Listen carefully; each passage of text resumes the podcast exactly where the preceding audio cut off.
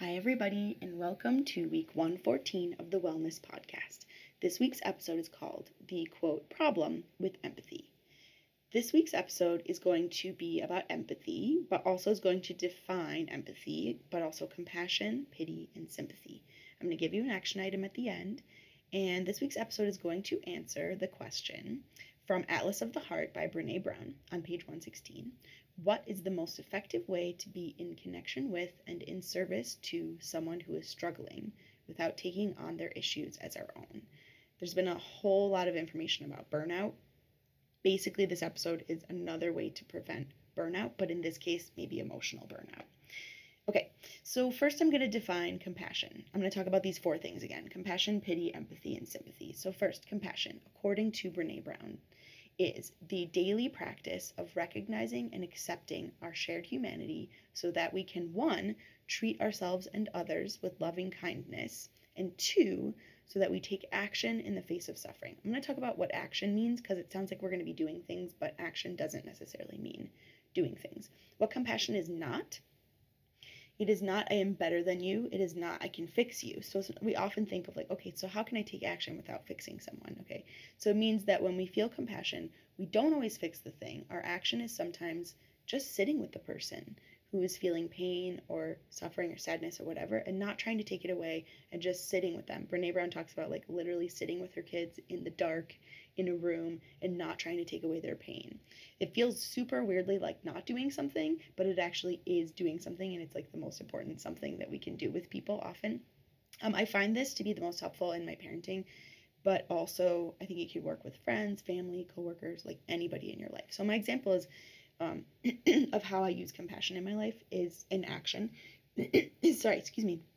When either of my children are throwing a tantrum and crying and, and screaming and whatever, and I just sit with them and calmly wait because um, when kids throw tantrums, their brain is in this other kind of brain that we call the lizard brain. They can't, you can't, I mean, adults throw tantrums too, right? And you can't reason with them, you can't talk to them all you'd have to do is just sit. And I mean, if an adult is doing this, you don't have to sit. Like, you could leave if they're being violent or whatever. But when my kids are crying, I, I sit with them and just calmly wait for them to feel better. And I don't say very much and I don't get upset and it doesn't hurt me. I just sit and wait for it to pass and give them hugs, cuddles, um, if they're okay with it. If not, I just like sit near them. Um, also, see um, at week 58 on emotion balls, I can tell that when I give, especially my youngest, um, this this time to like cry and be upset, then afterwards he feels closer to me. He'll like hug me and be like, okay, I'm fine. Just had to clear out those emotions, right? But the key is that I don't, we'll talk more about this, but I don't let it hurt me. And we'll talk about that when we get to empathy, um, the empathy part of it. Pity is the near enemy of compassion. I'm going to define a lot of words in this episode. A near enemy, again, this is all from Brene Brown, is defined as something that appears like an emotion, whatever, that appears similar, but actually undermines the other thing. So in this case, pity is the near enemy of compassion because pity separates us from the person that, we're trying to help, right? It's, oh, poor you, rather than understanding that we're all humans and that I've also thrown tantrums as a child and an adult, for example, going back to my child example, okay? I've been where you have been, even if it's not for the same reason, even if it's like, oh, he got the wrong color spoon, that's hilarious. But like, we do that too if somebody gives us the wrong order at the coffee shop, right? It's really not that different. All those people laughing at their kids about how silly they are, like, you're doing the same thing.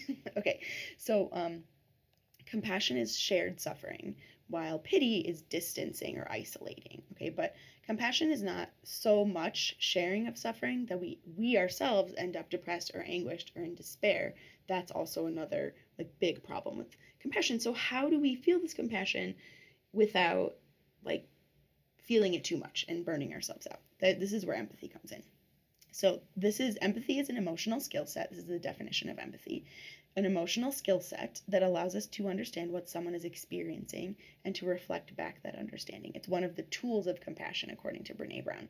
Um, empathy has huge upsides. Um, it strengthens well-being of the person who's like feeling the empathy, both people. Um, it strengthens relational bonds, strengthens pro-social altruistic behavior. So it's good. It's something that we want in our lives. Uh, so the problem we're going to see is coming up right here from the title. There, are, um, Brene Brown says that there are two elements to empathy. So the first one is cognitive empathy. It's called perspective taking. Also, we call it this. It is the ability to recognize and understand another person's emotions. We're going to call this good empathy. okay. Here's the problem. The problem is number two, affective empathy. Um, it can be called also experience sharing. It's what we think of often when we think of empathy. It's sharing your own emotional, it, sorry, it's your own emotional attunement to another person's experience. So basically, it's feeling another person's feelings. What we need more of is more of cognitive empathy and less of two, because two affective empathy is the problem with empathy. It's when we get burned out. Um, when we get hurt, when we are feeling, um, it's when we're feeling affective empathy for people or for everyone in the world. Okay, so affective empathy in my example of my kid crying means I start crying too, which also doesn't help him calm down and kind of makes it about me instead of about him when it's really about him, right? Like, it's not about me, okay? Uh, 98% of the time. Even when he is saying it's about me, it's not. okay, so my favorite explanation of the difference between like good empathy and bad empathy is from the, the Calm app, the Calm app they had me think of a time when I was upset and I did the thinking about my kid throwing a tantrum and feel how it felt in my body. And I started feeling upset. Like I was like, oh, um, this is really hard. And I'm, I'm like, I almost started crying. But then they said, think of the same event. So I thought again of my child throwing a tantrum. And instead of feeling upset about it, feel that you are calm and strong and stable like a mountain. This is how we can help others and not hurt ourselves. Um, my favorite quote from the Brene Brown book is The Atlas of the Heart is that empathy is not walking in someone else's shoes, it's listening to another person tell us what it's like to walk in their shoes and believing them, even when it doesn't match our experiences. Um, finally, sympathy is the near enemy of empathy because when we feel sympathy, we disconnect ourselves from the other person. It's basically the same thing as pity. Um, empathy is like, oh, I feel so sorry for you. um, sorry, I was thinking about Alexis from oh, Schitt's Creek. Okay. Whereas empathy has more of a me too feeling. Sympathy is like not me, but I do feel sorry for you, which is like not helpful at all. Okay. Um, so okay, thank you for listening to all of that. You may need to listen to it a couple of times, but I wanted to just get it all out. So our action item for this week is when you're trying to help others, when you're trying to feel empathy, remember to go to cognitive empathy, perspective taking, understanding and, and recognizing other people's emotions instead of affective empathy or um, emotional attunement to other people. So when other people are upset, you don't have to be upset, right? And, and at the same time, you don't have to be like, oh, poor you. That's really hard. You can kind of say, like I've been there and I understand, but that doesn't mean that I have to also cry right now, right?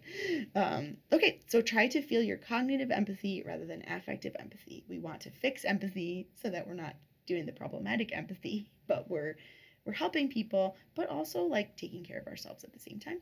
Thank you very much for listening, and I hope this helps and have a great week.